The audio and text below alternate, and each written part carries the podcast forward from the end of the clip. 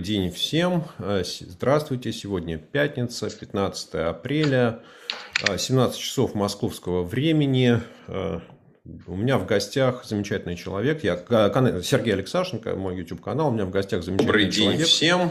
Здравствуйте. Сегодня пятница, 15 вот апреля, 17 часов. У меня в гостях замечательный человек. Я даже не знаю как. Ну, просто замечательный человек. На этом можно завершить. Дмитрий Борисович Орешкин. Здравствуйте, Дмитрий Борисович. Здравствуйте всем. Здравствуйте, вот, Сергей Владимирович. Да, надеюсь, что у нас все в порядке, что технических, как всегда, проблем у меня их бывает много. А, как поживаете, Дмитрий Борисович? Стыдно сказать неплохо. Понятно. Ну, уже хорошо. Уже, уже, уже это хорошо. Ну, по сравнению а, с другими, вообще да, просто замечательно. Да. А, мой, мой учитель, такой по жизни учитель, Евгений Григорьевич Ясин, а, как-то мне сказал, Сережа, а, запомни, молодость – это единственный недостаток, который проходит со временем. Вот. И в этом отношении у нас с вами нет этого недостатка. Мы много помним, много знаем, что на самом деле даже интересно. я хотел бы, если можно, наш сегодняшний разговор чуть-чуть начать как вот издалека. Я даже не знаю откуда, как получится. Да? Потому что вот обсуждать прям вот с колес, что происходит вот непосредственно сегодня, я бы, ну, как говорится, все равно мы к этому подойдем. Но э, есть такая гипотеза, да, очень популярная среди политологов, что Путин э, развязал Крым, э, а, э, решился на аннексию Крыма из-за того, что хотел решить внутренние проблемы. Вот. Соответственно, я всегда выступал категорическим противником такой точки зрения, потому что я считал, что в начале 2014 года у Путина не было никаких внутренних проблем. В этот момент нефть стоила там, 108 долларов за баррель, Экономика еще там как-то пыхтела со скоростью 3%. Выборы 2011 года уже прошли, выборы 2016 года были где-то далеко впереди. Там президентские выборы вообще были за горизонтом в 2018 году. Никаких вот протестное движение там, конца 2011-2012 года уже было подавлено окончательно, закатано, что называется, и запугано. Навальный еще не поднялся вот на новой волне. Вот, а Какая ваша точка зрения? Как вы, вы относитесь к этой гипотезе? Ну, во-первых, я тут на вашей стороне. Я не вижу никаких рациональных соображений, чтобы Путину ну, нужно было для каких-то внутренних проблем, которых не было, а, затевать эту украинскую историю. Я так понимаю, речь идет о крымской истории. Да, мы сейчас про Крым говорим. Угу. Мне кажется, что крымская история вторична после провала с украинской историей. Потому что э, вот э, Путин старательно, обстоятельно, как он это любит, готовил вовлечение Украины назад в Евразийский союз и в таможенный союз. выделил на это, как вы лучше меня знаете, 17 миллиардов долларов, 3 миллиарда он подарил Януковичу, чтобы его стимулировать. И все рассчитал на три хода вперед – и тут вдруг Майдан. А поскольку у Путина в голове, как я понимаю, мир есть ресталище разных спецслужб, а, он воспринял, или воспринял, правильно сказать, эту историю с Майданом как удачную операцию американских, английских, каких-то угодно еще западных специальных служб, которые его обыграют. И в психологическом портрете Путина в такой ситуации, мне кажется, очень логичным э, чувство, которое можно назвать остервенением. Его обыграли, он должен послать ответку. Он обязан по пацанским понятиям показать, что он крутой. И заодно показать своим избирателям, что он крутой. Ведь никто никогда не говорил, что Путин Украину проиграл. Хотя де-факто так оно и состоялось. А, зато все говорили, что он выиграл Крым. Ну, понятно, что разные весовые категории, 40 миллионов Украина, 2,5 миллиона Крым, но так удачно это было все подано с точки зрения пропаганды, что Крым наш э, стал на 3, может быть, даже на 5 лет символом какого-то массового восторга и единения, за которым удачно удалось э, замотать идею совершенно очевидную того, что в сухом остатке Украина стала нашим врагом. Вот здесь я позволю себе, уж коль скоро мы эту тему начали, вам как экономисту напомнить, что нам тогда все уши прожужжали, что Соединенные Штаты целых 5 миллиардов долларов потратили на то, чтобы э, организовать Майдан. Нам так объясняли. Но на самом деле речь шла о том, что за 20 лет э, Соединенные Штаты действительно потратили 5 миллиардов долларов на поддержку демократических институтов в Украине. А обиженный тогда на жизнь Сергей Борисович Иванов а рядом с ним Владимир Владимирович Путин и Дмитрий Анатольевич Медведев, каждый по-своему, предложили очень интересные формулировки. Иванов сказал, что вот как, какое бесстыдство со стороны Украины. Мы за эти 20 лет вложили туда сотни миллиардов долларов. Ну, сотни, значит, минимум две сотни, значит, минимум 200 миллиардов. Собственно говоря, Путин говорил, что да, мы в среднем вкладываем около 10 миллиардов долларов в украинскую экономику, инвестируем. И Медведев примерно то же самое сказал. Ну, вот так примерно, значит, считаем 20 лет по 10 миллиардов, значит, где-то 200 миллиардов забубухали. Теперь на пальцах считаем эффективность политического менеджмента. Если считать это как бизнес-проект, то у вас есть менеджер, который вкладывает в партнера с которым имеет 300-летнюю историю нормальных деловых отношений, у которого близкие, почти родственные, культурные, там еще какие-то связи. И он в 40 раз 200 против 5 миллиардов, в 40 раз больше вкладывает туда денег, и в результате выходит э, из бизнес-схватки, э, вынося маленький кусочек или клочочек э, территории, которая называется Крым, в зубах. И после этого рассказывает про выдающуюся победу.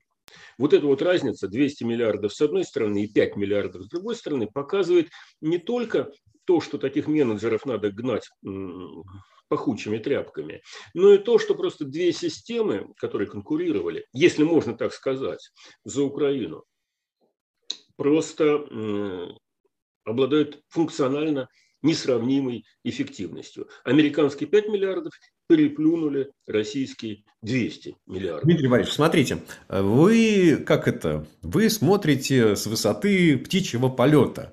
А, американцы вложили 200, 5 миллиардов да, вот в а, создание института демократии. Купили, да. А мы освоили 200 миллиардов. Это вот есть. А, такая... это, да, действительно, это поэтому, да, поэтому насчет эффективности я бы еще поспорил. Хорошо, Дмитрий Борисович, смотрите. А вот, ну, есть известная, да, там а, все ее часто используют, и вы, и я, в том числе, вот история, которую Путин рассказал в своей книжке от первого лица про крысу да, которую он, там, будучи каким-то мальчиком, не очень понятно какого возраста, загнал в угол. Она на него бросилась.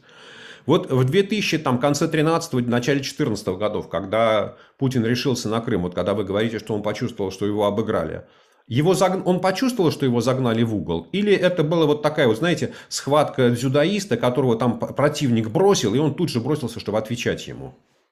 Я думаю, скорее это второй вариант.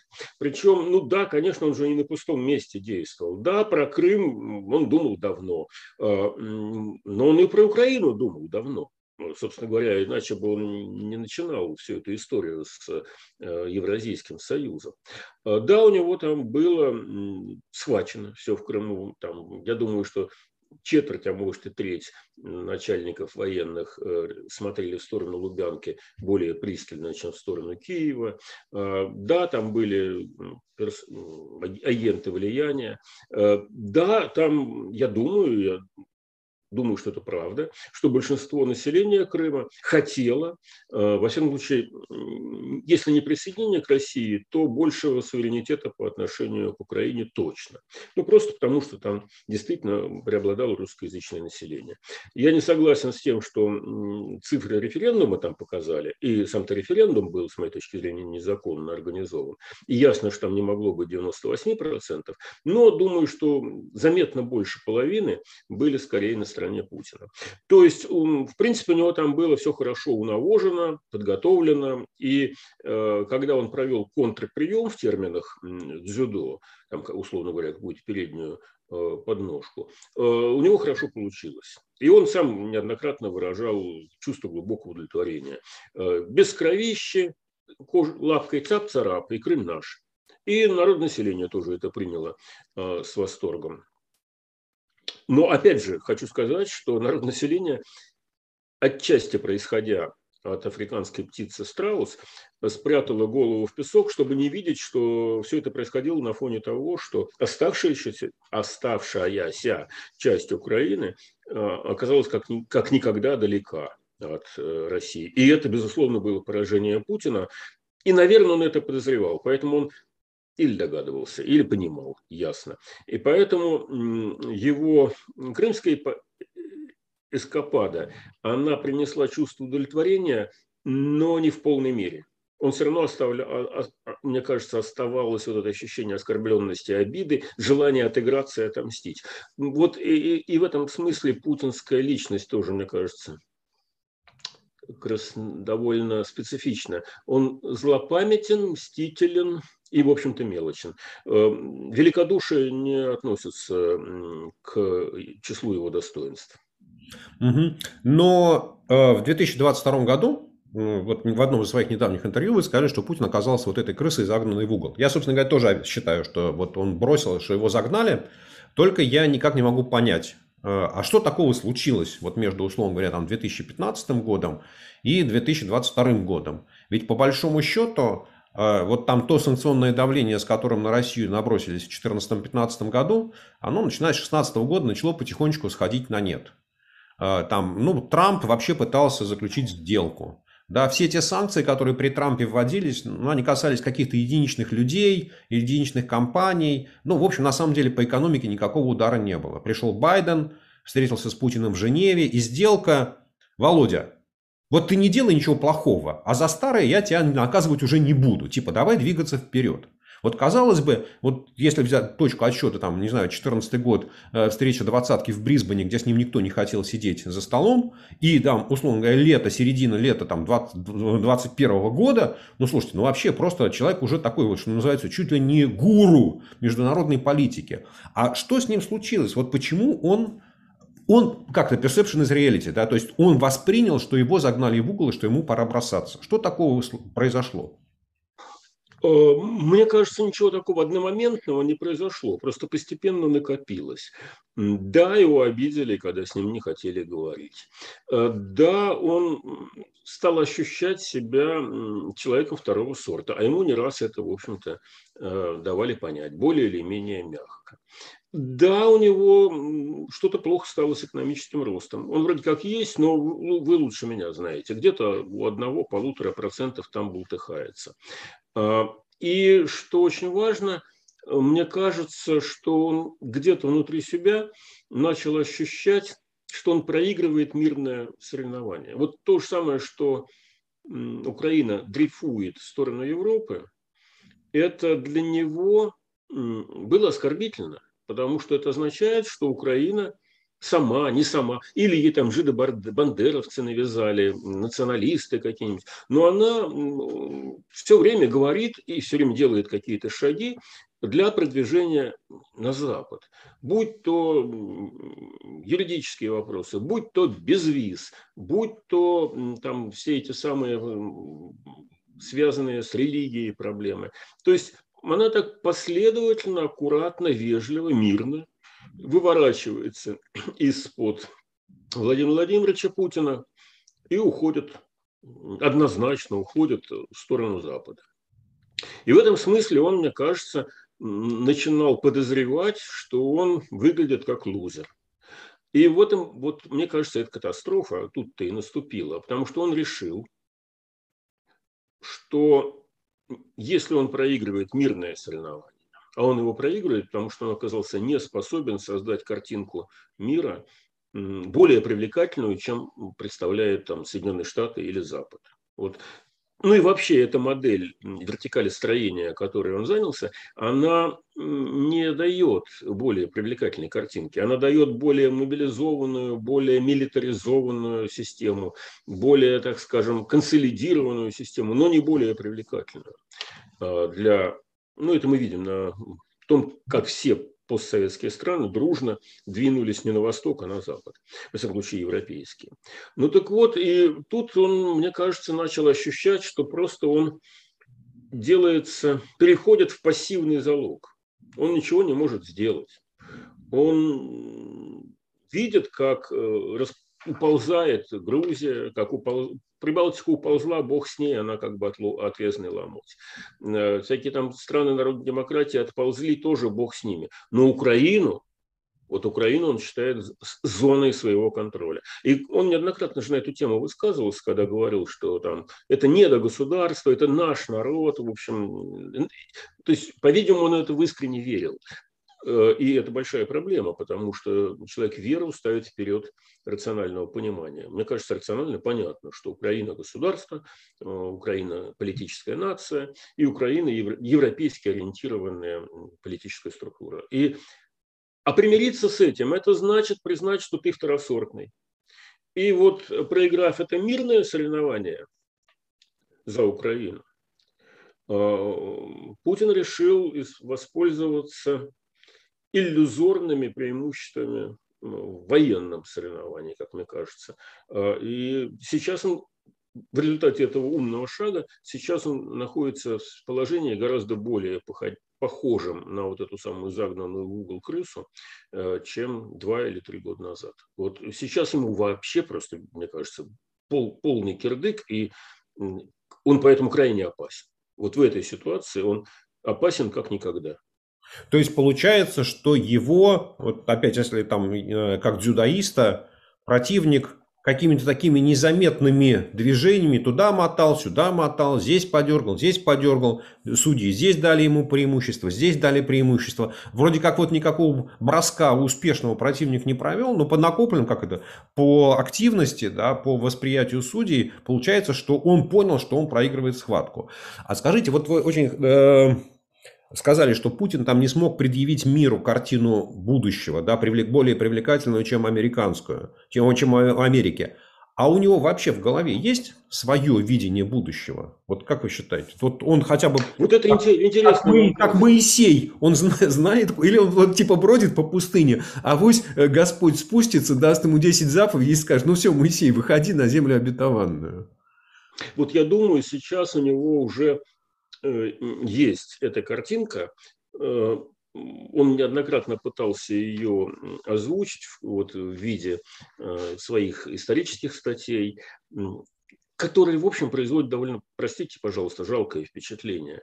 Ну, это тоже нездорово, потому что, ну да, Путин чекист, Путин опытный политик, но он никакой историк что он может написать по истории, кроме того, что ему чекисты принесут в виде каких-то там докладных бумажечек. То есть он может написать только взгляд обобщенный взгляд э, чекистской корпорации на э, мировой процесс. И не более. Э, просто потому, что он не будет же он сам, как добросовестный исследователь, сидеть в архивах да, и формировать свою точку зрения. Он кому-то поручил, типа Мединского, ему принесли. Так, так что у него в голове что-то сформировалось, но это не настоящее, это не выношенное, это не обдуманное.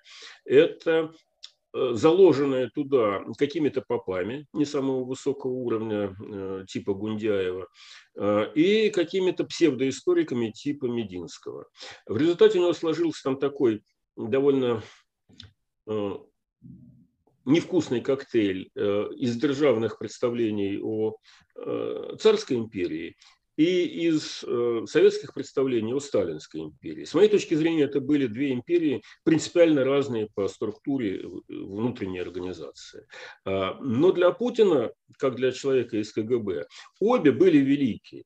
Обе были с существенными милитаристскими, военными, прежде всего, значит, Э, возможностями. И поэтому он их считает за единое. А я считаю, что одна империя была основана на вполне нормальном там, европейском оседлом режиме, э, который опирался на институт частной собственности, и в этом смысле Российская империя походила на австро-венгерскую, на французскую, на любую другую, вплоть до британской – а вот Сталинская империя, она была империей наизнанку. И она расходовала внутренние ресурсы для того, чтобы поддерживать периферию, вместо того, чтобы эксплуатировать периферию ради внутренних ресурсов. Она сама, она сама у себя изнутри э, организовала пустыню э, в центре старой русской культуры вокруг Москвы, между Москвой и Питером, э, она отрицала вот эти права частной собственности, она отрицала естественный путь развития империи от унитарности к федерализации,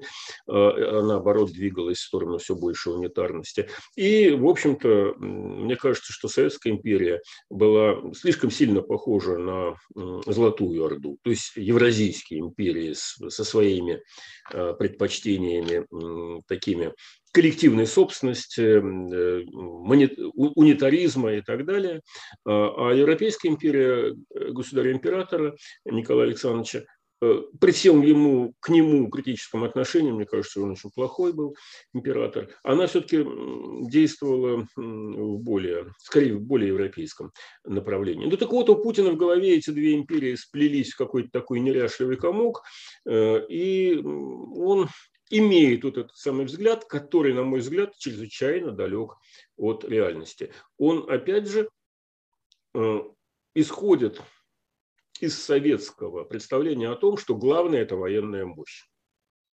А на самом деле главное – это экономика, демографические ресурсы, культурные ресурсы, soft power, там, технологии, ну все что угодно. А военная мощь – это вторичная, это производная от всех этих составляющих. А, а вот Советская империя, она как у Чингисхана, черт с ней с технологией, нет у нас никакого не производства, но зато мы лучше всех воюем, э, потому что мы эм, такой вот военный народ. Э, вот в этом разница. Э, и что Путин хочет построить, мне кажется, все больше напоминает вот эту вот эм, идеологию Чингисхана или Батыя. Великую империю с великим вождем, который ведет народные массы в какой-то бесконечный поход и оставляет за собой выжженную пустыню. Вот если оседлые империи осваивают пространство, строят города, там, дороги, инфраструктуру, э, там, экологические проблемы решают и так далее, и так далее, и так далее, и постепенно разваливаются как империи, извините, наверное, я увлекся, mm-hmm. превращаясь в более дробные какие-то территориальные структуры, то Путин выбрал противоположный путь, э, который предложил товарищ Сталин. Но ну, империя товарища Сталина, если вы заметили, Э, через поколение после него развалилась. Э, не все это заметили, осознали. И, в общем, Путин, мне кажется, строит пытается построить выморочную модель, э, которая существует у него в голове. И потом дико удивляется, что у него не получается. И он при этом не в состоянии сформулировать. То есть у него получается какое-то такое интуитивное движение. Ну, типа, я вижу какой-то мутный облик, то есть я понимаю, куда я должен, в принципе, вот это правильно, это неправильно. Ну вот, а, ну никому рассказать не могу. То есть вот э, я пытался понять, есть ли хотя бы знаю, статья, не знаю, речь, выступление, да, что он там народ, там предвыборная программа. Ну, то есть, нет, а, нет. а выясняется, что ничего нету. Да, то есть вот, вот, вот, вот в чем парень, вот ты 22 года у власти и, и, и что? Понятно, понятно. Но сейчас вот выясняется, что он даже воевать не может, да, то есть империя Чингисхана, она хотя бы воевала хорошо, да, и в общем... Вы знаете, ну, это очень интересная тема. И империя Сталина неплохо воевала, но она была, если, скажем, государ... империя товарища виноват, э, господина Романова, э, держала немцев при той же примерно политической конфигурации, когда на стороне России были французы, англичане, и потом почти подошла Америка, э, они держали немцев на территории, тысяч, на расстоянии тысячи километров от Москвы и Петербурга. Где был Брестский мир? Ну, известно дело в Бресте. Да? Значит, три года, так или иначе, государь-император там дряхлой, отсталой, избиной, лапотной России держал Германию вдалеке и воевал с ней на равных. А если бы он еще и продержался, или Временное правительство продержалось, то они бы еще и стали победителями, потому что Антанта и без России победила э, Германию. А через э, некоторое количество десятилетий, ну, грубо говоря, через 20 лет, э, после блистательных подвигов с индустриализацией, э, товарищ Сталин получил через 10 недель войны город Ленинград в блокаде, а через три месяца войны передовые части фашистов под Химками, что никакому царскому генералу или начальнику в голову не могло прийти, вообще в кошмарном сне не могло помститься. Это что? Это удачная индустриализация? Это удачная милитаризация? При этом после этого действительно Сталин одержал победу с помощью Соединенных Штатов и Британии, Ленд-Лиза, и потратив 27 миллионов человек. А военные потери России в Первой мировой войны были до 2 миллионов человек, точнее говоря, 1,9 максимум. То есть э, Сталин в 10 раз больше людей положил, чем э, государь-император. А в Британии, наоборот, она в Первой мировой войне в 10 раз больше потерь понесла, чем во Второй. А вот Россия так. И это большая заслуга Иосифа Виссарионовича. Это большая заслуга эм, того, той милитарной модели, которую Советский Союз построил. Поэтому, когда Сталин, и виноват, уже Путин, двигаясь по сталинской модели, э, эфемерного, такого выдуманного, противоестественного величия затеял войну, он забыл э, подумать о двух э, крупнейших факторах. Во-первых, у него нет лишних 27 миллионов, чтобы их бросить в эту печку. И, во-вторых, на его стороне не воюет Америка и Британия, а наоборот они поддерживают противоположную сторону. И оказалось, что и воевать-то у него не очень хорошо получается. Чему хорошим э, доводом служит благополучно утонувший крейсер «Москва». Понятно. Дмитрий Борисович, а если вот вы, ну, в принципе, так, вы, как, например, как я, занимаете такую позицию наблюдателя. Да, ну, это хороший. Ну, уж точно не участника. Ну, да, да, да. А, вот как, а, постарайтесь встать в позицию объективного наблюдателя. А вот за 22 года Путин что-нибудь выиграл? Вот. Выиграл в глазах, э, в глазах своего электората. А, вот э, я верю данным Левады, потому что я просто знаю этих специалистов. Они же не только проводят опросы, они проводят еще и фокус-группы. Да и я сам с людьми говорю. Э, у людей э, ощущение, что Владимир Владимирович Путин отец родной, э, он нас спасает, иначе придет НАТО и нас всех уничтожит. Я думаю, это будет лечиться с большим трудом и только вот через последствия когнитивного диссонанса от столкновения с действительностью. И в этом его, пожалуй, единственная заслуга. Он упростил можно сказать, провел деградацию общественного мнения, потому что уничтожил своих критиков, выгнал их за рубеж, или посадил, или напугал, или заткнул им рот, и устроил такую вот э, тотальную промывку мозгов с помощью телевидения. И оно сработало. Вот это его, наверное, заслуга единственная. А все остальное, прошу прощения, у меня скорее по негативной части идет. Э, кто нам обещал э, догнать э, Португалию по ВВП на душу населения или по доходам на душу населения, я уж не помню.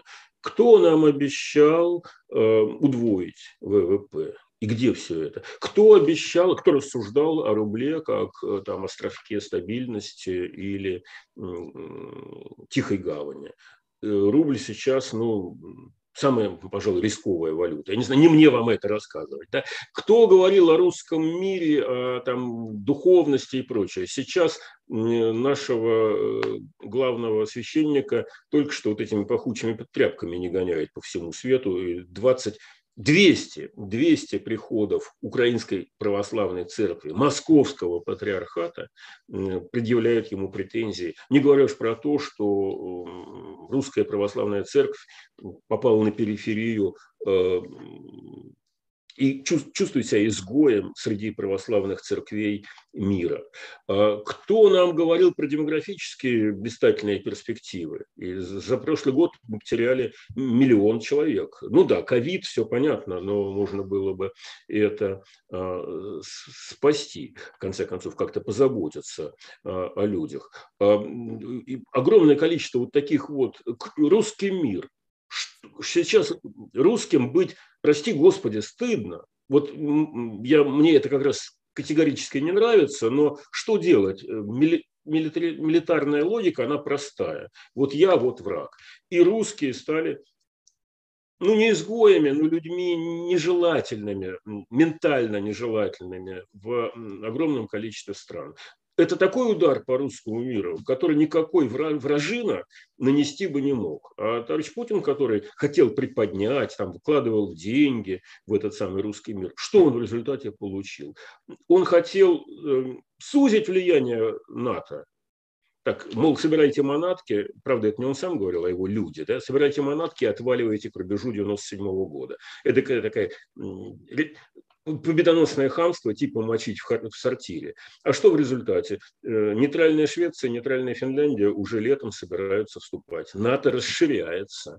Ну и так далее. Вот это же катастрофа. Все то, чего он обещал и намеревался сделать, пришло к ровно противоположным результатам. А, и вопрос только в том, когда наши уважаемые соотечественники вот этот сухой остаток смогут оценить. Пока они заняты тем, что да, во всем виноват Запад, да, вот Америка плохая, да, они бессовестные, да сколько угодно. Сколько угодно плохая, сколько угодно бессовестная. Вы просто посмотрите, э, что собирались сделать и что в результате получили. Не думаю, что в этом Америка виновата. Хотя, конечно, да, никогда, никогда у нас так не было плохо, как при президенте Байдене. А, смотрите, у меня получается какой-то мой когнитивный диссонанс. А, я не могу с вами не согласиться, да, что Путин, конечно, ну, как сказать, создал себе неимоверно прочную электоральную базу. Ну, то есть, э, там можно спорить, сколько процентов российского населения его поддерживает, да, но думаю, что вот на любых выборах, там даже самых честных, самых справедливых, самых прозрачных, Путин точно выходит во второй тур. Ну, то есть, вот э, там может Сейчас я бы даже сказал, побеждает в первом. Ну, ну вот я, я так мягко говорю, да, то есть он точно выходит во второй тур, а может быть даже побеждает в первом. Вот даже если там, не знаю, там два года дать на раскрутку предвыборной кампании. Это я хорошо понимаю. Но ведь на самом деле вот то, как вы это описали, и в принципе я сейчас сидел, думал, ведь это же на самом деле вот те самые манкурты, да, из буранного полустанка. То есть он примитивизировал общественное сознание. Он сделал людей ну, такими примитивно мыслящими существами. То есть ему лично, как политическому деятелю, может быть, это и выгодно. Да, Сталин ходит в первый, э, мальчик ходит в первый класс, Сталин думает за нас. Вот. Но с точки зрения там, истории, с точки зрения России, это же ну, на, на самом деле еще, я бы сказал так, удар по России гораздо сильнее, чем даже вот там удар по русскому миру. Просто когда возникает целое поколение людей, у которых э, мышление там, в лучшем случае двумерное, а вообще-то говоря одномерное, ну вот, а что будет, когда вождь уйдет? Да, вот, вот и это же там, вот, ну, собственно, он это сознание менял, там, не знаю, два десятка лет, а в обратную сторону оно меняться будет еще дольше. А, ну, мне кажется, ваша светлость изволила выразиться исключительно точно. Вот действительно примитивизация общества. И в этом смысле он как раз наследник э, сталинской монархии. Ведь мало кто думает о том, что Сталин э, и Ленин – ну, во-первых, они строили государственные элиты на основе люмпен пролетариата и беднейшего крестьянства, а люмпен – это в переводе с немецкого «подонки», э, и последовательно выдавливали из страны там, наиболее образованных и, соответственно, наиболее состоятельных и наиболее самостоятельно мыслящих персонажей в количестве 2-3 миллиона человек. Это в 17 году было, в 17-18. Э, потом они занялись тем, что начали уничтожать вполне естественные доброкачественные институты типа царской, э, виноват, частной собственности, типа конвертируемой валюты. Потому что конвертируемая валюта начальству не подчиняется, она подчиняется некоторым другим э, законам. Опять же, не, не мне вам рассказывать. Типа свободного суда, типа независимости э, прессы, типа разделения властей. Все это было старательно уничтожено и замкнуто на более примитивную модель политического менеджмента, который я называю вождеством. Когда вождь является и исполнительной властью, и законодательной властью, и военной властью, и духовной властью, и судебной властью, и какой угодно еще, и критерием нравственности он же является. И, соответственно, появляется ощущение, что есть вождь, есть что, народ?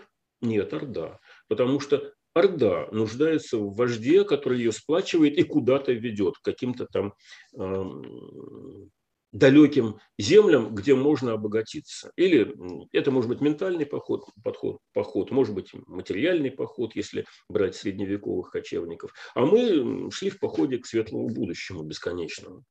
При этом мы деградировали как социум. Э, опять же, мало кто об этом хочет подумать. А ведь когда народ начинает говорить о том, что отец родной или отец народов, или народ говорит там братья и сестры, или там родина, мать, э, республики, сестры, народы, братья, это же все лексика из рода племенного строя. Вот представьте себе, чтобы там, скажем, Байден сказал, что э, к нему э, приехал вождь э, братского британского народа господин Джонсон. Было довольно экзотично, да? А в Советском Союзе это было нормально. И, и это как раз есть то, о чем вы сказали, деградация народа до уровня рода племенных связей или орды, которая целиком зависит от вождя. Когда вождь уходит, эта орда начинает испытывать когнитивный диссонанс. Непонятно, для чего она существует. Ее вели куда-то на великие завоевания, там, и она в это верила, она этим жила, и вдруг без вождя. И здесь нам строят ситуацию примерно такую же. Я не знаю, хочет ли этого Путин, но те, кто улавливает его желание, говорят, есть Путин, есть Россия. Нет Путина, нет России. А я хотел бы, чтобы моя страна осталась благополучный, процветающий, уважаемый и помимо Владимира Владимировича Путина. А это решается не с помощью вождя, на которого все замкнуто, а с помощью институтов. Честные выборы, эм, независимый суд. Если есть честные выборы, нам не страшно, если уходят э, Э, Владимир Путин. Кто-то другого, кого-то другого выберем, а если ошибемся, то через пять лет выберем кого-то другого еще раз. А вот если выборов нет, тогда только с помощью оружия можно выяснять, э, кто достойный преемник. А это уже, извините, пожалуйста, евразийские разборки какие-то между султанами. Вот, собственно, проблема. То есть, да, Путин сделал так, как ему персонально удобно, но при этом развернул э, мою страну от европейских институций, с которыми он ее получил. Он получил ее не совсем с идеальными, но с конкурентными выборами, где нельзя было предвидеть результат. Он получил ее с растущей экономикой, он получил ее с независимым судом, он получил ее с хорошей, может быть, тоже, которая не всем нравилась, и она была не совсем идеальная, но все-таки независимая пресса. А сейчас мы видим парламент, который там в очередь выстраивается ему руку лизать, мы видим дискредитированные выборы, в которые никто не верит вообще, включая электоральную администрацию. Мы видим зависимую прессу, мы видим управление управляемый рубль, который, в который вкладываться никто не хочет, мы видим изолированное такой вот э, электоральный султанат, который прекрасно себя чувствует, так же, как неплохо себя чувствует Ким Чен Ын в Северной Корее. Да? Но вокруг что происходит? А вокруг будет вот неизбежное сползание вниз, и мне кажется, это фундаментальное преступление Владимира Владимировича Путина против моей страны. А, и я думаю, что это... Ну, люди это воспримут вот как вы выразились, манкурты, люди же это воспримут как удар в спину. Они увидят, что что-то неправильное черт возьми, простите, у меня где-то тут телефон, который я вроде отключал. Все, все, все, все, мы, все мы в такую ситуацию попадаем, ничего страшного. У меня во время одного из эфиров, знаете, как заорал телефон, который, вот вообще, что называется, использую крайне редко, но здесь э, дней 10 назад в Вашингтоне была угроза торнадо. То есть то, что бывает вообще резко. И, а, и по нему стали рассылать и, и просто стал, вот телефон стал орать, и, а я его беру, а он еще вот как назло, знаете, и не выключается. Потому что звук отключить в этот момент невозможно. То есть ты при выключенном звуке, при выключенной связи, он отключен от связи. И вот он начинает орать с такой, с такой шумом. Вот, я сижу, елки-палки. Эларм, да, эларм. У меня аналогичный случай, да, неожиданный телефон. Простите. Да ну вот, значит, завершая завершая, понятно, что он сделал удобно для себя и для своей корпорации, условно говоря, чекистской, не только чекистской, для своей команды. В этом смысле он, наверное, очень хороший пахан определенной группы интересов, там, условно говоря, э, кооператива озера, ну и, и, и примкнувших к нему персонажей.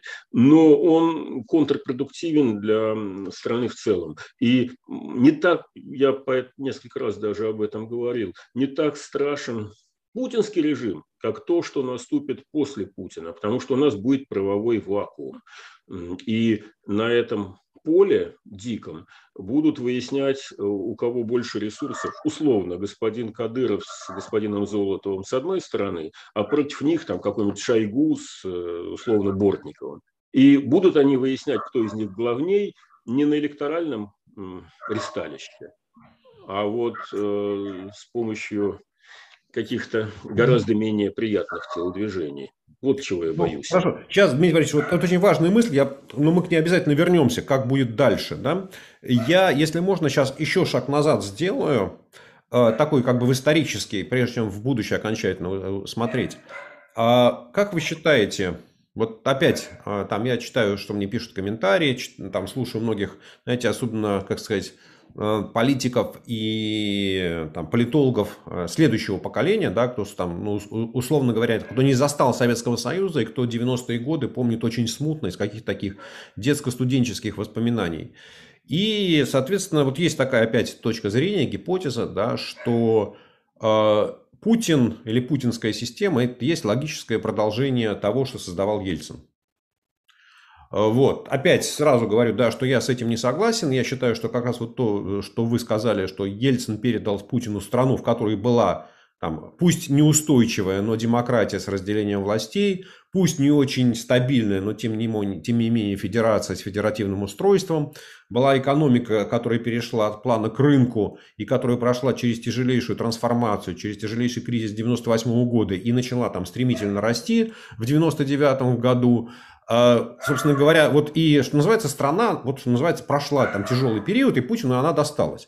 Вот. А, а тем не менее, вот есть такая гипотеза, да, что все это вот на самом деле до... Как, и дальше начинается у людей, как сказать, э, раздвоение сознания. Они вот с одной стороны говорят, что да, это продолжение Ельцина, ельцинской системы, ровно потому, что Ельцин назначил Путина. А, но тогда вот э, я, и я пытаюсь все время им задать вопрос. А скажите, вот, а, ну, значит, когда-то там до Ельцина, и да, и очень часто говорят, что все началось там, в 93 году. Вот когда Ельцин расстрелял парламент. А, или все началось в 96 году, когда Ельцин задействовал административный ресурс на президентских выборах.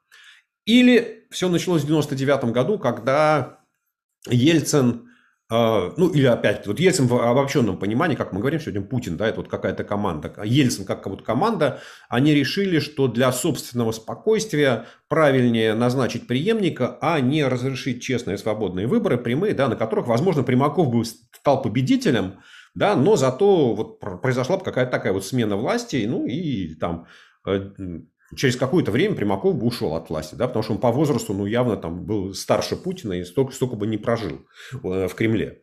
Вот что вы скажете на эту тему? Что первое, как вот э, Путин, как естественное следствие ельцинской системы, а второе, была ли вот какая-то такая точка решительного невозврата, не знаю, там 93, 96, 99, а может быть 2003, когда Юкус арестовали, там Ходорковского с, Нежлин, э, с Лебедевым арестовали, да? Вот, вот на эту тему, если можно. Очень важная тема, я все время к ней возвращаюсь. А, э, мне кажется, сильное упрощение сваливать все на Ельцина. И очень русское. Виноват, виноват всем во всем ну, предыдущем. Да.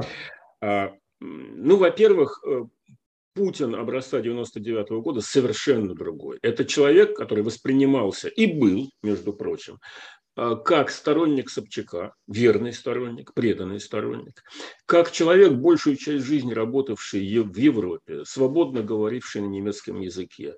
А, в тогдашней России это было само по себе удивительно, потому что наши политические вожди советские, которые мы хорошо тогда помнили, на русском языке свободно не говорили. А, у них были явные трудности с лексикой. А это молодой, образованный, спортивный, не пьющий на фоне дряхлеющего Ельцина, а, европейски ориентированный. А, и на фоне того, тех двух э, реальных игроков, которые могли ему противостоять, я имею в виду Зюганова, и я имею в виду партию, э, так скажем, региональной, э, региональных тяжеловесов. Это Примаков, Лужков, соответственно, там Рахимов, Шаймиев и другие э, лидеры. Вот это действительно были сильные политические структуры, и на их фоне молодой, европеизированный, да, немножко из ЧК, но это не... А кто не из ЧК? Так же, как а кто не из коммунистов? Такой вопрос был. Путин смотрелся, мне кажется, во всяком случае, для европейски ориентированного э, человека, как предпочтительный выбор. Я напомню, что в 1999 году партия Путина «Единство» и партия Зюганова КПРФ набрали поровну, 24%. А, э, и Ельцин, мне кажется, сделал неплохой выбор. Во всяком случае, я могу процитировать Михаила Борисовича Ходорковского, мы с ним эту тему обсуждали как-то, э, которого трудно заподозрить э, в излишней преданности и симпатии к э, Владимиру Владимировичу Путину, и который большую часть первых двух сроков провел, как известно, в Краснокаменске. Да?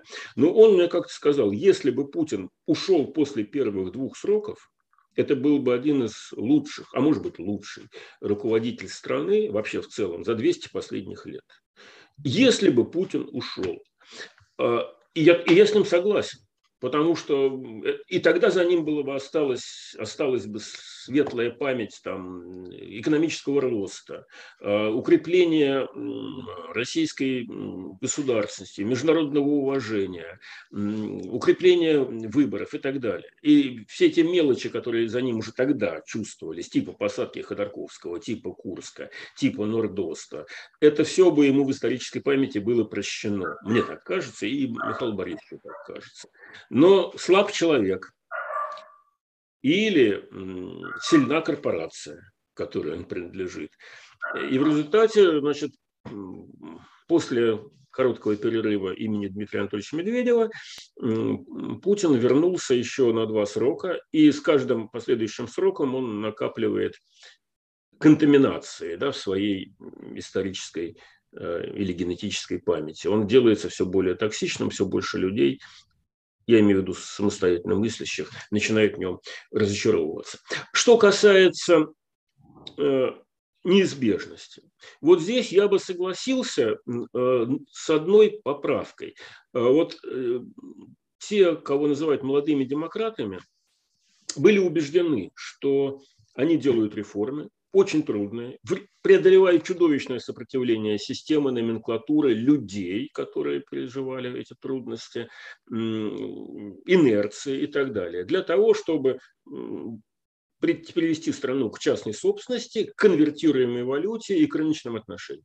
И эти три задачи были решены. Э, страна начала довольно быстро и убедительно расти. И вот э, Гайдар всерьез полагал, что это настолько очевидно, что будет понятно, что именно этим путем и надо идти. И здесь, мне кажется, была большая ошибка, потому что есть такая вещь, как пирамида Маслоу, где внизу там самые примитивные материальные э, потребности, типа наесться, где переночевать и что одеть, потом там потребность безопасности, а потом потребность самоуважения. И вот здесь начинается, значит, как только советский народ наелся, смог купить тетрадки э, своим детям э, для того, чтобы те могли ходить в школу, там детскую обувь, штаны, джинсы эти самые проклятые, телефоны появились, даже автомобили и так далее. Вот как только все это появилось, так, вместо того, чтобы двигаться по этому пути дальше, как думали э, младодемократы, Э, народ вдруг э, ощутил духовный запрос. Ему вдруг захотелось э, старых песен о главном. Ему вдруг захотелось величия. И вот здесь как раз Путин вот эту вот штуку очень ловко уловил и оседлал эту волну. И стал говорить о том, что да, вот 90-е годы этому подчинились Западу, а нам нужна суверенность и так далее. И люди ему охотно аплодировали. А это одна сторона дела. И это было совершенно неожиданно, потому что люди были готовы, им или им казалось, что они готовы пожертвовать темпами экономического роста для того, чтобы э, укрепить э, нашу э, любимую державность. Точнее говоря, им казалось, что чем мощнее державность, тем выше темпы экономического роста. Это вот чем, я неоднократно это слышал от людей, кстати, после Крыма, что теперь-то мы точно не зависим от Соединенных Штатов, мы их послали, и, значит, соответственно, мы будем богаче, потому что мы им дань платили. Так, логика была примерно такая. А, видимо, она еще в голове у многих остается. Так вот, одна сторона значит, проблемы в том, что вместо того, чтобы двигаться дальше по европейскому пути, э, с помощью Путина страна развернулась э, назад к советской системе приоритетов. Это первое. А второе, чисто экономической или, как я не знаю назвать, социально-экономической э, системе. Надо же понимать, что, я не знаю, для меня это было открытием, я не сразу это понял, что есть абстрактная экономика, есть конкретная, которая находится в каких-то конкретных социокультурных рамках. Ну так вот, Значит, если у нас либеральная экономическая модель, то каждый человек или группа людей использует свои конкурентные преимущества. И нам почему-то казалось, что конкурентное преимущество – это решительность, смелость, ум, там, образование, умение мотивировать людей и так далее. И мы забывали, я во всяком случае забывал, что есть такое конкурентное преимущество, как группа автоматчиков. И если ты, скажем, сотрудник какого-нибудь силового органа, и у тебя есть рота ребят, которые по твоему приказу могут прийти на территорию какого-то завода и ее отжать, то это конкурентное преимущество становится решающим в условиях вот этой либеральной экономической модели. И товарищ Путин это конкурентное преимущество использовал в полной мере. Он отжал бизнес у там, Березовских, Гусинских, Ходорковских, кто угодно, а, с помощью вот этого конкурентного преимущества, унаследованного из прошлой эпохи. И я думаю, что на его месте так поступил бы каждый. Вот каждый силовик, а, а, имея вот э, соблазн использовать вот эту вот силу и не имея эм, запрещающих ну, реально. Сдержка противовесов. Да, противовесов, правильно. Э, надо быть ангелом, чтобы это не использовать. Не Путин, так какой-нибудь там Бабков э, или кто-нибудь еще это бы использовал. И в этом смысле тоже было запрограммировано некоторое возвращение назад к этой вот военно-милитарной модели, только уже с деньгами. Вот это идеальный вариант для чекистов э, идеал перестройки. Значит, э, экономика рыночная, но подконтрольная людям в погонах. То что, то, что доктор прописал для них. И Путин вот эту идею реализовал, и я думаю, что народ это поддержал. Народ ведь у нас тоже милитарный, он тоже он любит людей в погонах, э, женщины особенно любят там военных. Да? Это я без зависти говорю сразу. Но вот эм, э, восторг перед э, штанами с лампасами, он где-то у нас там в генетической памяти. А здесь эти люди еще и стали богатые. И в этом смысле, конечно, Путин. Такое явление, как путинизм, мне кажется, было запрограммировано не Ельцином, а всей предшествующей траектории моей замечательной э, страны. А то, что Ельцин его назначил, ну, простите, пожалуйста, он его назначить назначил, но все это проходило через процедуру выборов. И напомню, что на первых выборах он с трудом, с трудом набрал 53% э, в 2000 году.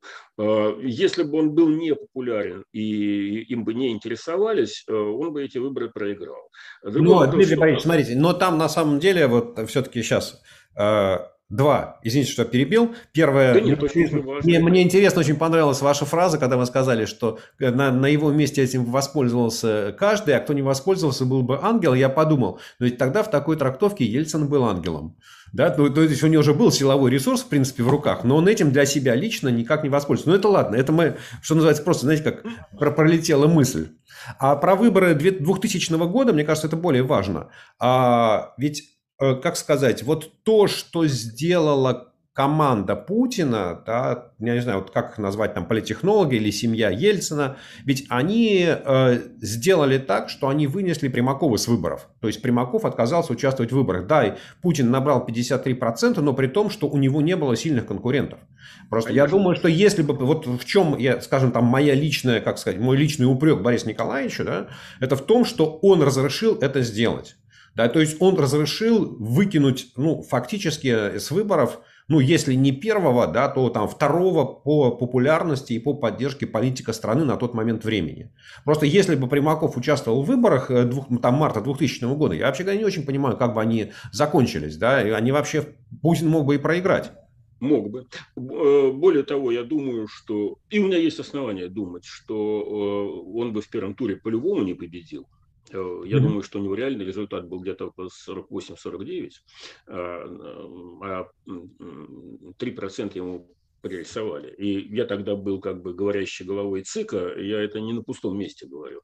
А, но то, что Ельцин э, бортанул Примакова, это ведь касается и Примакова тоже. Напомню, что в книжке Явлинского э, э, про историю 96 -го года Ельцин давил на Явлинского с требованием снять свою кандидатуру. Там это у него написано. Явлинский отказался. И потом Ельцин его подог подвел к себе, подозвал к себе и сказал бы, на твоем месте я бы тоже не снял. Вот э, это, это очень ельцинский стиль, но при этом Явлинского потом не нашли э, на улице с проломной башкой или с пулей в спине, как нашли э, Бориса Немцова, правда? Да. Вот в чем разница политических моделей. И да, э, конечно, Ельцин использовал свой политический ресурс для того, чтобы поддержать э, э, Путина, несомненно.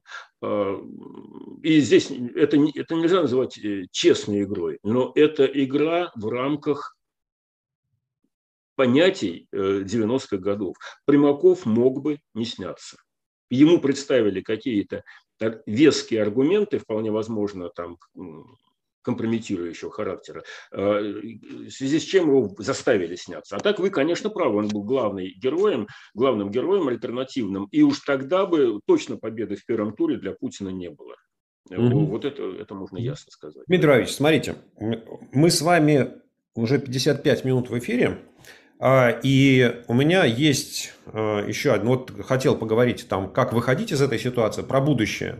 А, и если у вас время, мы можем сейчас продолжить, да, ну, постараться не очень там, там, что называется, растягивая, да, или а, там провести еще одну беседу. Вот в вашем Это up to you, как говорят. Окей, тогда давай, тогда давайте мы сейчас начнем, постараемся уложиться там, не знаю, там, ну, минут 15, примерно 20, да. так, с перехлестом, да, но там не растягивая на еще один час, понимаю, что у людей есть, у наших зрителей есть свои планы. Вот, хорошо. Итак, э, вы сказали, что вам бы хотелось, чтобы Россия, наша страна, была процветающей, уважаемой, сильной, э, но боюсь, что как это жить в эту пору чудесную уж не придется ни мне, ни тебе. То есть у меня очень пессимистический прогноз в отношении будущего России. Я считаю, что практически независимо от того, как, как и когда закончится война в Украине, Э, вот э, будущее России там, при Путине, оно будет очень мрачным. Мне кажется, что Запад в широком понимании этого слова, он Путину этого и России. Да, ну, есть Путин, есть Россия, там Путин и Россия, близнецы-братья, к сожалению, на этом историческом отрезке времени. Он этого не простит. И вот то, что называется декаплинг, развод Э, экономических, там, идеологических, нравственных систем, он будет там вот максимально закреплен. И в Россию не, не будут идти иностранные инвестиции в значимом объеме, Россию не будут пускать на внешние рынки, Россия в принципе со своими силами мало чего может привести, и в результате получается там вот население будет э, там, не знаю, нищать, а, или беднеть, беднеть, наверное, правильнее сказать, давайте мягче и, как говорится, еще больше накапливать злость в отношении Запада. Ну, то есть, вот такое вот, э, ну, не скажу, что крысы в углу, да, но какое-то абсолютно униженные и оскорбленные. И все это замешано на том, что, ну, наверное, наверное, постепенно будет зреть э, в голове мысль о том, что что-то наш царь плох. Как-то он не в состоянии разрулить. И где бы нам найти хорошего царя? И, то есть, вот опять в головах российского населения будет э, мысль о том, что просто надо царя поменять. Вот просто нужно, то есть, вот как, восстановить вот эту вот ордынскую модель, но с хорошим царем. Ну, типа, этот состарился, уже все, у него драйв закончился, или везуха закончилась. Ведь он же был президентом, которому там, 20 лет там, везло вот везде, где только можно. Вот ему везде, вез, во всем везло. Начиная с того момента, когда он пришел, что экономика на подъеме, там нефтяные цены, там достаточно быстрый выход из кризиса восьмого года, Запад не обратил внимания на аннексию Крыма, ну, практически разрешил его. Ну, вот все везло. И тут везуха закончилась. Конечно, перестала переть. Вот и в результате такое озлобленное, беднеющее население будет все равно хотеть нового царя. Вот как сделать прививку населению, и можно ли сделать прививку населения вот от этого ордынского, ордынской модели, даже не скажу государства, о жизни, да, потому что вот это страшнее, да, что это воспринимается как единственно нормальный способ, образ устройства государства, да, что это не государство, там, там Путин навязывает, Фриц говорит, да, да, нормально, да, царич хорошо, там, к нему позвонил по прямой линии, что-нибудь попросил, он тебе сортир теплый поставил, да, или там трубу протекающую починил, ну, то есть, вот все работает, система же работает, вот как из этого выходить будем? Я боюсь, что выхода-то нет. Вот, Ой. понимаете, вот просто я его... И, ну, может, он есть, но я его не вижу. А, я надеюсь, что он есть. Ну, во-первых, я начну с того, что Россия, мы ее инстинктивно и так, в общем, общепринято воспринимаем как нечто цельное и единое. А она на самом деле ну, ну, совершенно не цельная. Там Наталья Васильевна Зубаревич говорит про четыре России. Я, как специалист по электоральным э, процедурам, говорю как минимум про две. А, то есть крупногородская, которая не ходит на выборы, которая, в общем-то, хочет жить как в Европе и практически живет как в Европе. И к Путину относится так прохладно. Мы видим по результатам голосования это в Москве, в Питере, в Нижнем Новгороде, в Екатеринбурге, в Новосибирске и так далее. И есть Россия, вторая, вот э, там я ее называю электоральные султанаты, Чечня, там, Татарстан, Башкортостан, Тыва, э, Калмыкия, где всегда явка 90 и 90 процентов за кого надо. И понятно, что это никто не голосует, понятно, что это просто рисует эти самые цифры начальство. Но общество с этим мирится. А, при том, что там есть э, самые разные, очень замечательные, свободолюбивые, грамотные и так далее люди. Но вот э, внешний сухой остаток, интегральный, он пока позволяет говорить о том, что вот есть как минимум две э, вселенных. Может, их больше. Может, есть какие-то еще промежуточные, там, средние города. Ну, так вот, крупные города, вне зависимости от того, какая власть, Вне зависимости от того, называются они там Лондон, Шанхай, Токио, Россия, э, виноват, э, Москва или Петербург, у них есть свои правила жизни. И они нуждаются в эффективном менеджменте, соответственно, в менеджменте, который зависит от граждан, и они более или менее демократичные внутри себя. Но они встроены в контекст э, государства. И в этом государстве есть еще и, скажем так, довольно костная Э, в хорошем смысле этого слова, не обидно, э, консервативная периферия, которая перемен не хочет, боится, потому что подозревает, что она в них, эти перемены, не впишется. Ну и в Соединенных Штатах ровно то же самое, да, Трамп, трамповская Конечно. Э, периферия. Они хотят старого, они хотят понятного, make America great again, или давайте возродим советские модели. Просто у Америки прошлое представление о прошлом одно, у России представление о прошлом совсем другое и связано с советскими блистательными временами. Но в любом случае верните нам добрую старую Англию в российском или американском вариантах. И это нормально. Это нормально, это реакция на вот это такой спазм глобализации. Сейчас э, надо остановиться, передохнуть, э, вынуть язык с плеча, там, э, прийти в себя перед следующим циклом. Мне кажется, это естественно. А, что касается России, то и Москва, и Питер прекрасно вписываются в тенденцию глобализации умные люди, образованные, которые умеют э, говорить на разных языках, для которых э, работать э, что здесь, что в, что в каком-нибудь, что в Праге, что в Роттердаме, что в Соединенных Штатах, разница невелика. А, при этом они любят Россию, Естественно, они не граждане России, но, но они конкурентоспособны на всем пространстве земного шара. Их, наверное, там треть или, может быть, четверть. А, а, общего населения. И есть вот э, то, что можно назвать путинским электоратом, люди, которые не доверяют э, будущему, тем более не доверяют соседям, им зато доверяют телевизору. Ну, и это нормально, в каждом обществе такие люди должны быть. Это социальный, социальный срез. Но социальный срез является функцией управляемой. Как товарищ Сталин говорил, что в разговоре с Хрущевым – Хрущев пишет, что Сталин говорил, что народ – это навоз. Ну, насколько я понимаю, товарищ Хрущева, слово было употреблено другое, но Хрущев, да, как, да. Как человек трепетно. Как, как человек политкорректный, да. Да, да, да, глубоко. Вот это интересное тоже такое трепетное отношение к письменному слову. В устной речи вот эти партийные бонзы, они без мата слова не могли сказать. А вот в писанной речи нет, навоз. Короче говоря, значит, это навоз, из которого великая личность что-то достойное лепит. А, и это подход вот этот вождеский. И есть совершенно другой подход, когда народ – это то, что самоорганизуется, из которого растут яркие персонажи, эм, достойные, недостойные, разные.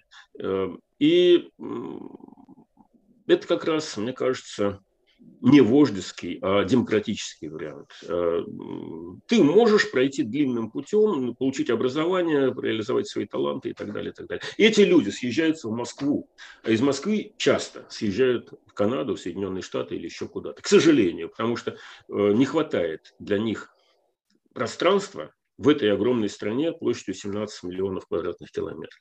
Так вот, я хочу сказать, говоря про будущее, что можно говорить про будущее, скажем так, урбанизированной, продвинутой, образованной части страны, и можно говорить про всю остальную часть. Да, конечно, мне сейчас скажут, что Москва богата, потому что паразитирует на нефтяных газовых доходах. Это в значительной степени справедливо, но не полностью, потому что все крупные города мира, все столицы мира в пересчете на душу населения производят в 2-3 раза больше регионального продукта, чем вся страна в целом.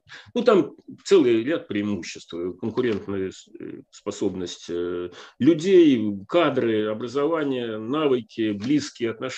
В общем, крупные города это не паразитирующий э, элемент э, ландшафта политического, это лидирующий элемент политического ландшафта. И вот эти лидирующие точки в нашей стране, несомненно, движутся по европейскому направлению. А вот окружающее пространство, оно или стагнирует, или откатывается назад. Хотя бы по чисто демографическим причинам. Люди уезжают, пространство дичает.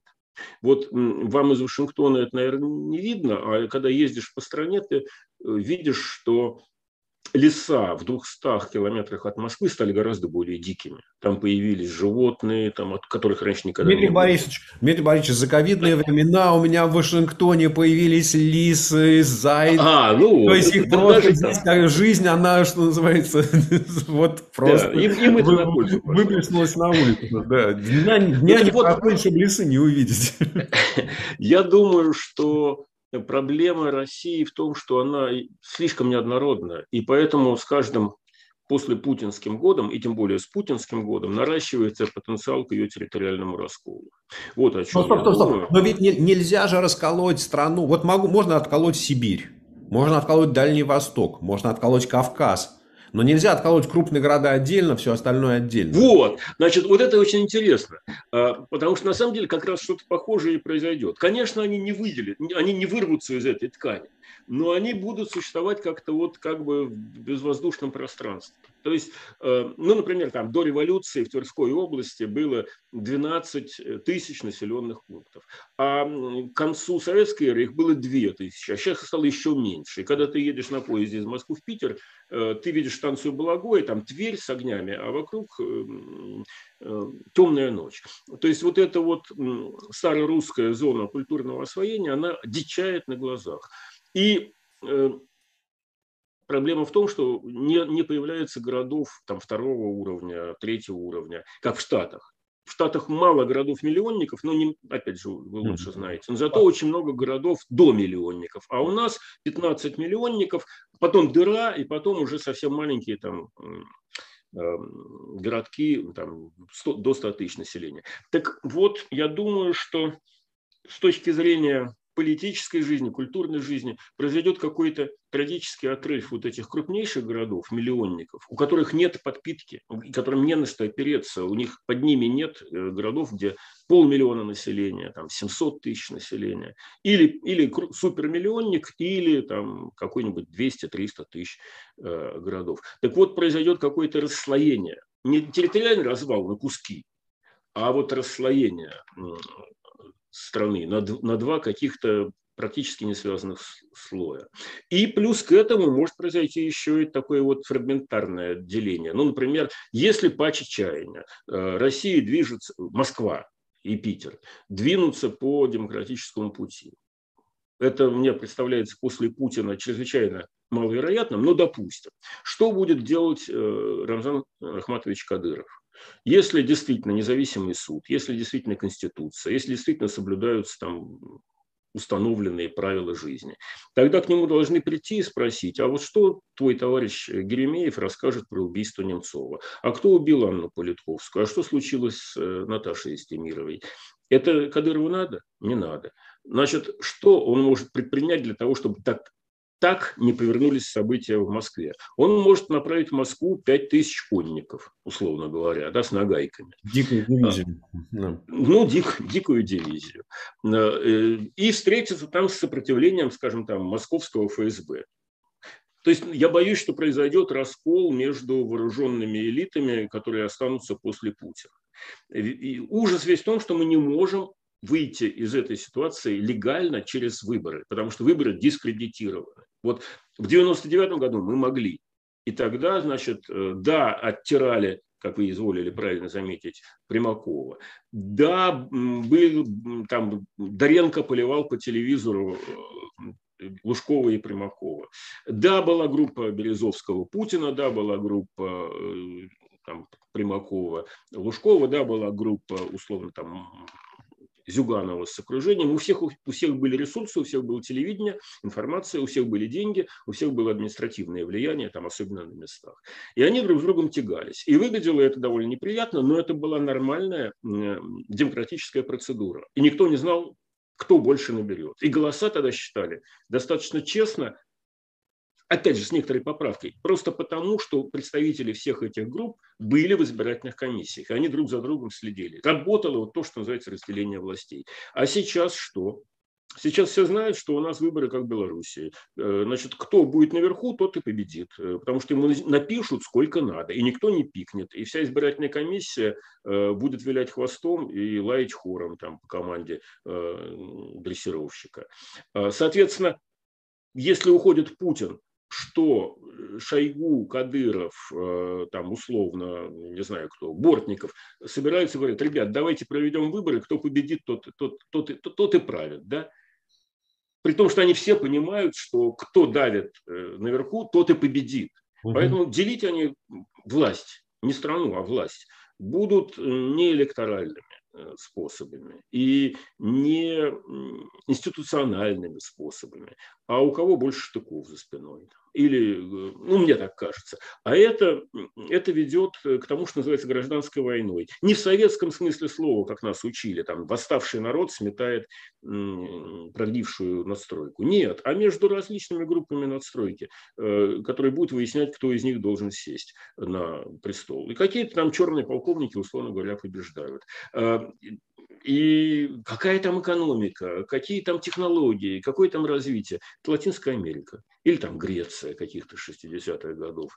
А, вот, э, мне кажется, это наиболее вероятный сюжет после того, как Путин за 20 лет своего правления уничтожил все нормальные человеческие институции, э, которые могли бы работать в нашей стране.